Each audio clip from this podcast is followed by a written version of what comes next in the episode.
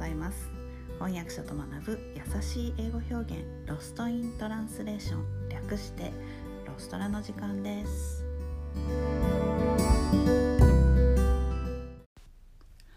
はい今日のレッスンは、えー、よくあることを英語で言ってみましょう。まず、えー、誰かが失敗した時など、えー、何か出来事について話す時。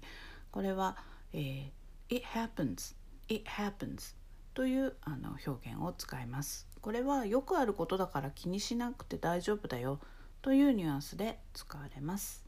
そして典型的なという意味の typical typical を使ったあの表現です。That's typical といえばありがちとかまたかよみたいなニュアンスになります、えー、先日イギリスのコメディを見ていたら火事が起きてえー、消火器を使おうとするんですけど動かないんですね、えー、そこであの登場人物が「Oh that's typical」って言うんですけど「またかよ」みたいなニュアンスであののセリフです。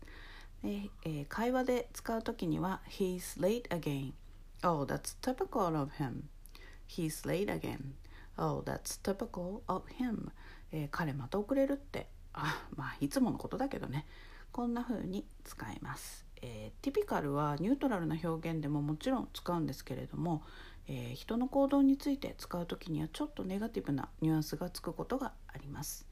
えー、この単語は、えー、TOEIC などの、あの試験のに出て出る基本単語でもあります。